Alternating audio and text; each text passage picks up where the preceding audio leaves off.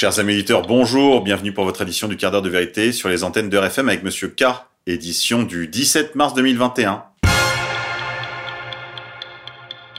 Aujourd'hui, nous sommes la Saint-Patrick. C'est également la fête des Patrices.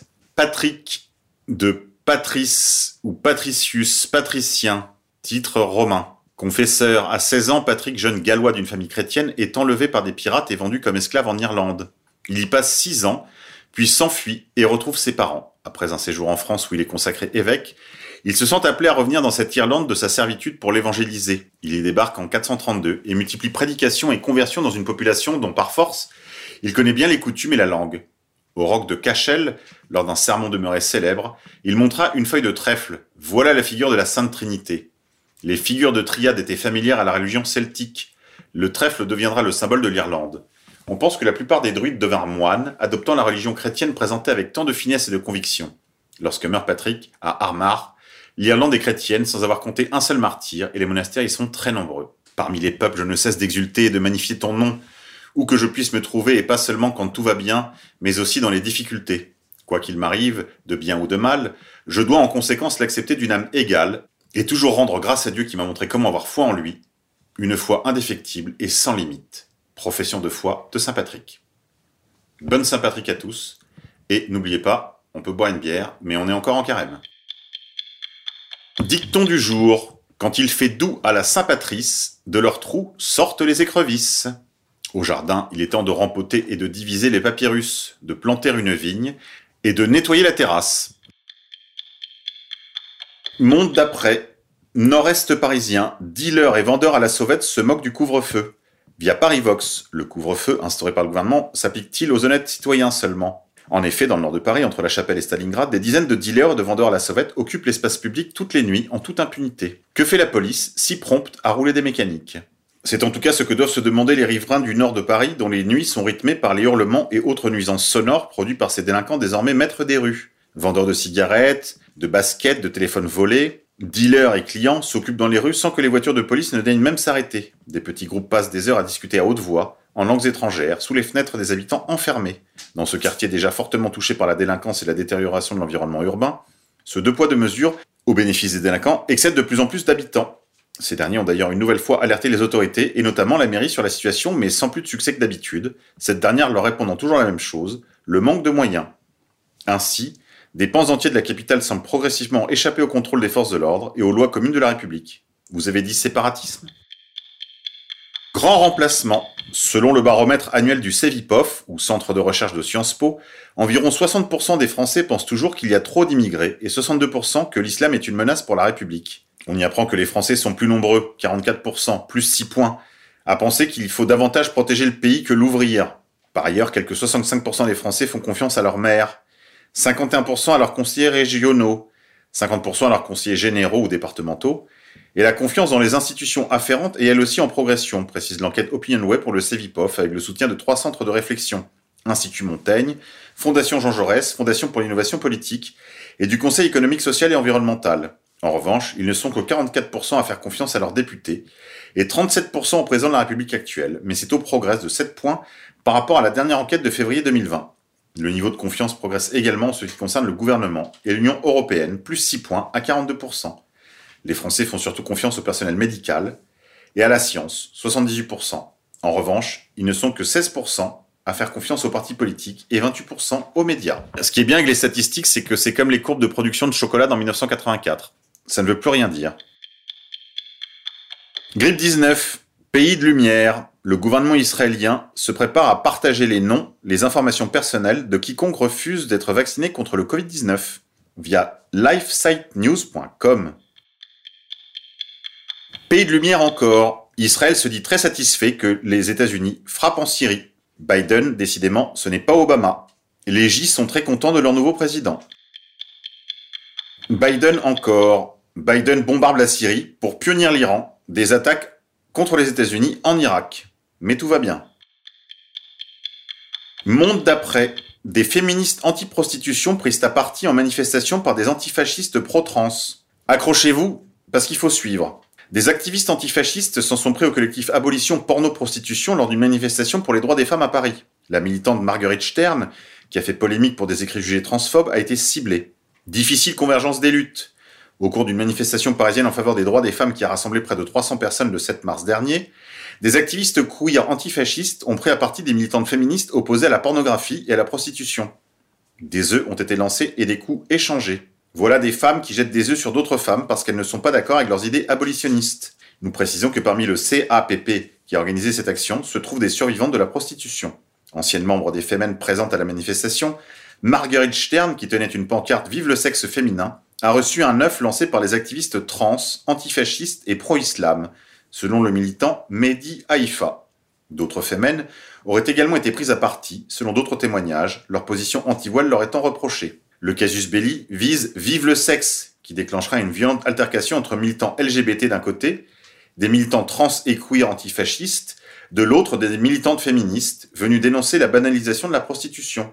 Nous avons été frappés, gazés, avons reçu des G2 de militantes queer et sommes sortis sous escorte, a relaté sur Twitter Marguerite Stern. Nous venons d'être insultés, agressés, attaqués, pancartes arrachées, G2 par le mouvement pro-prosti queer contre l'islamophobie, a confirmé une autre participante, membre du collectif Abolition Porno-Prostitution, ou CAPP. Marguerite Stern a été accusée de transphobie par le passé, à la suite de la diffusion en février 2020 d'une tribune posant la question de la présence de personnes transgenres dans le mouvement des colleuses contre les féminicides.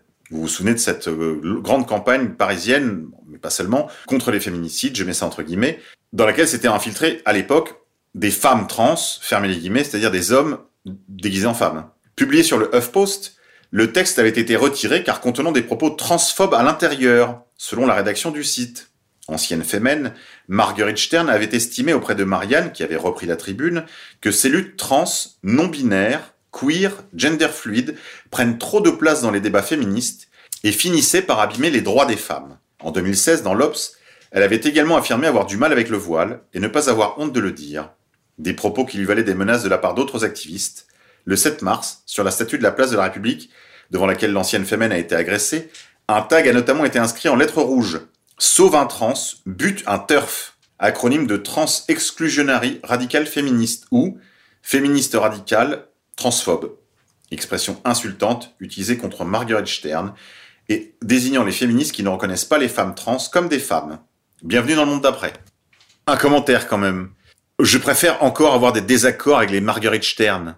On a un désaccord de fond, mais on parle du même monde. Avec les mutants là, mon Dieu, mais il n'y a rien à faire. Il faut dire que j'ai cru qu'avec les femmes, on avait touché le fond. Et en réalité, avec les trans queer euh, fluides, on creuse encore. Finance, remplacisme. Georges Soros, le milliardaire philanthrope de lumière anglo-magyar, demande à la France de conjurer sa faillite financière grâce à la dette perpétuelle. Il y a un mois, le milliardaire juif Georges Soros expliquait dans le non moins juif journal Le Monde qu'il était temps d'éviter le défaut formel sur la dette nationale française en officialisant le non-remboursement de celle-ci grâce à la dette perpétuelle. Il l'avait déjà fait en avril 2020 dans Les Échos, et il vient de le refaire dans le même journal il y a quelques jours, via démocratie participative qui poursuit Le plan est en place. Vous serez l'esclave des banques internationales dans un État marxiste, cerné par des millions d'afro-musulmans chauffés à blanc 24 heures sur 24 par des médias J. All Lives Matter. Un officier de police a été hésitant lors d'une arrestation d'une femme noire à Nashville. Après l'avoir tasée, l'officier de police était dans une situation délicate, n'arrivant pas à l'extrait de son véhicule. Elle a alors sorti une arme, et le policier a alors hésité à tirer le premier. Il était blessé de plusieurs balles avant qu'elle ne soit tuée dans des conditions qui ne sont pas éclaircies. À n'en pas douter, la réaction de ce policier s'explique par la campagne internationale qui a duré plusieurs mois de Black Lives Matter. Grippe 19. Les gens qui ont été vaccinés développent des formes rares de désordre sanguin via le sun.com.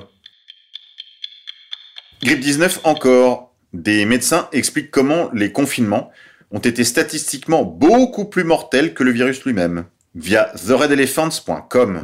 Titre de l'article The science is settled, lockdowns are more deadly than the virus and masks don't work.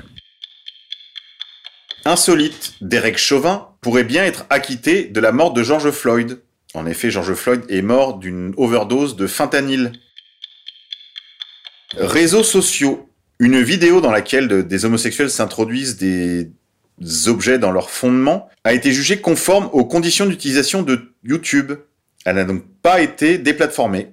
commentaires de YouTube, notre équipe a regardé attentivement ce contenu et a confirmé qu'il ne viole pas les règles de la communauté. Le titre de la vidéo Dans mon cul, une vraie bite versus un Godmiché challenge.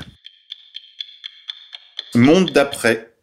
Une école de la ville de New York encourage les enfants à arrêter l'emploi des mots maman, papa dans le cadre d'un langage plus inclusif. Via le newyorkpost.com. Grippe 19, vaccination. Le Danemark, l'Autriche et cinq autres pays européens suspendent la vaccination avec le vaccin AstraZeneca pour des morts causées par thrombose. Parmi ces pays, on compte le Luxembourg, la Lettonie, l'Estonie, la Lituanie. À elles s'ajoutent des recommandations également de l'Agence européenne du médicament via eleconomista.es. Souvenir, souvenir. En 1894, Johann Huenberger, un prêtre catholique, a sauvé un enfant de 4 ans qui était en train de se noyer dans les eaux gelées de la rivière Inn. Peu de temps après, cet enfant deviendra le leader de l'Allemagne nationale-socialiste. Il s'agissait d'Adolf Hitler. En l'an 1894, alors qu'il avait à peine 4 ans, Adolf Hitler se trouvait à jouer aux cow et aux Indiens sur les rives du fleuve Inn, qui se trouve à la frontière entre l'Allemagne et l'Autriche. Tout d'un coup, il a trébuché et est tombé dans les eaux à demi gelées. Il était sur le point de mourir noyé, juste avant qu'un jeune prêtre du nom de Huberger ne le sorte de l'eau et ne sauve le jeune Hitler. Signe des temps. En ces temps-là, il y aura des signes dans le ciel et dans la terre. Évangile de Saint Matthieu, chapitre 24. Les volcans sur tout le globe entrent en activité en même temps.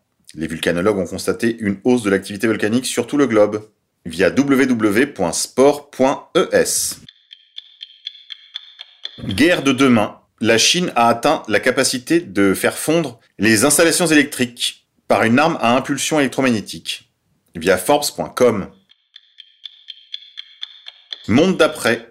Vers la fin de l'argent liquide Si cela arrive, les SDF et les petits artisans vont beaucoup souffrir. Via rmc.bfmtv.com. L'argent liquide pourrait bien disparaître dans un futur très proche alors que les distributeurs se font de plus en plus rares et que les paiements dématérialisés se démocratisent. L'argent liquide est-il voué à disparaître? C'est bien ce qui pourrait arriver alors que les paiements sur Internet, l'extension du paiement sans contact et les paiements vers smartphone prennent de plus en plus d'importance en France un moyen de tracer tous les paiements et de lutter contre l'économie parallèle, alors que les distributeurs automatiques de billets se font de plus en plus rares. Selon un rapport publié par le ministère des Finances et la Banque de France, leur nombre continue de baisser, les premières victimes étant les petites communes, et la pandémie de Covid-19 pourrait bien ébranler un peu plus l'argent liquide, vu comme un facteur de contamination, tandis que les anciennes recommandent de privilégier le paiement sans contact. Les banques aimeraient aussi tourner le dos à l'argent liquide qui leur coûte cher. Il faut la manipuler, la transporter par des convoyeurs de fonds, tout cela est dangereux et coûteux. Pourtant, il est difficile de s'en débarrasser. Le gouvernement suédois qui avait annoncé la suppression de l'argent liquide à l'horizon 2030 a fait marche arrière. Les vieux modèles de transactions financières vont changer. Les banques ne seront pas gagnantes, mais les petits non plus. Les SDF et les petits artisans qui arrondissent leur fin de mois en faisant du black seront forcément perdants, alerte Barbara Lefebvre. Dans les zones rurales, certains commerçants sont obligés de faire de la résistance au liquide. Faute de réseau, les terminaux de carte bleue ne passent pas, obligeant les locaux à utiliser de l'argent liquide, pourvu que ça dure. Allez, c'est tout pour aujourd'hui les confinés. On se dit à demain, on se quitte en musique. Aujourd'hui, je laisse choisir la technique.